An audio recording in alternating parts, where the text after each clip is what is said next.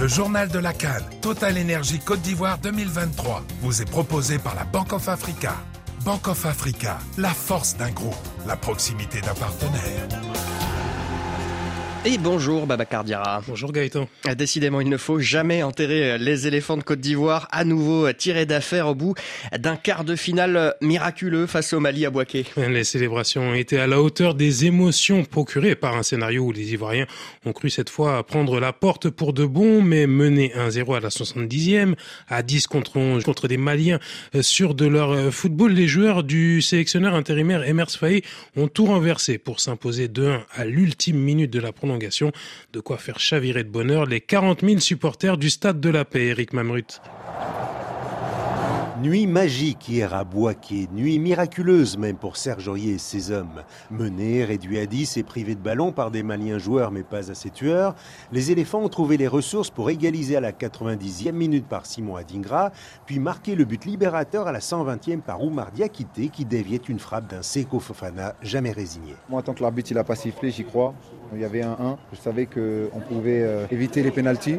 C'est quelque chose personnellement que je voulais éviter. Donc euh, pour moi, il y avait moyen de faire la différence. Et voilà, bah, quand ce ballon il revient, bah, j'y crois, je la reprends bien. Et Oumar, il est bien placé, il n'est pas hors jeu on fait la différence derrière et voilà, on est très heureux. Et dire que ces éléphants qui ne veulent pas aller au cimetière y étaient presque au soir de leur déroute face à la Guinée équatoriale. Mais grâce au Maroc, ils sont devenus des survivants affamés et insubmersibles. Leur capitaine, Serge Aurier, champion d'Afrique 2015, n'en revient pas lui-même. C'est des malades parce que franchement, j'ai vu des émotions ici que j'ai pas encore vécues vraiment dans ma carrière. La semaine dernière, on était pratiquement morts. On a pleuré pendant un moment. Ben là, on est, on est dans notre moment, il faut le garder on va continuer à être là, tous ensemble, comme on a fait ce soir. Et puis on va croiser les doigts que ça se passe bien pour tout le monde. Et rendez-vous mercredi prochain à Abidjan face à la RDC pour peut-être une nouvelle nuit magique. Éric Mambrut, Boaké, RFI. Et l'autre demi-finale euh, également prévue mercredi opposera Babacar, le Nigeria, à l'Afrique du Sud. Les Bafana Bafana sont qualifiés au forceps après avoir pris le dessus sur le Cap Vert hier à Yamoussoukro. Le duel a été indécis, 0-0 au bout des 120 minutes de jeu avant que le gardien des Bafana Bafana, Ronwen Williams, ne prenne les choses en main.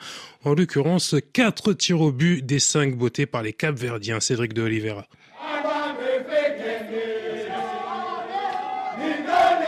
Cette qualification, les Bafana Bafana l'ont célébré toute la nuit. Après ce difficile bras de fer avec le Cap Vert, les supporters étaient aussi aux anges, à l'image de Mani, venu de Johannesburg pour la Cannes. Je suis très content maintenant.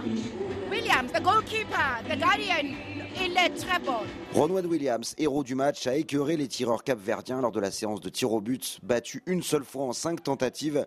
Le gardien a aussi signé un arrêt décisif à la toute fin du temps réglementaire, au point d'impressionner son sélectionneur Hugo Bross. C'est surprenant ce qu'il a fait aujourd'hui, pas seulement au niveau des pénalties, mais aussi deux minutes avant la fin. Il nous sauve encore avec un, exploit. Donc euh, ça fait toujours du bien naturellement et quand tu commences au penalty que tu as un gardien qui prend les cas penalty. Donc euh, oui. Cruel dénouement pour les Capverdiens, dominateurs mais qui ont manqué d'efficacité.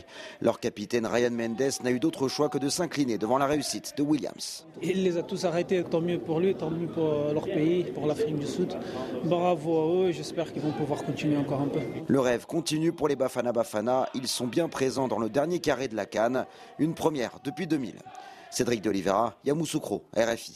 Et ce sera cette demi-finale à Boisquet mercredi après-midi face aux Super Eagles à suivre en direct sur RFI. Et sur notre live blog aussi sur RFI.fr. Merci à vous, Babacar Diarra. Il est 6h46 minutes à Paris.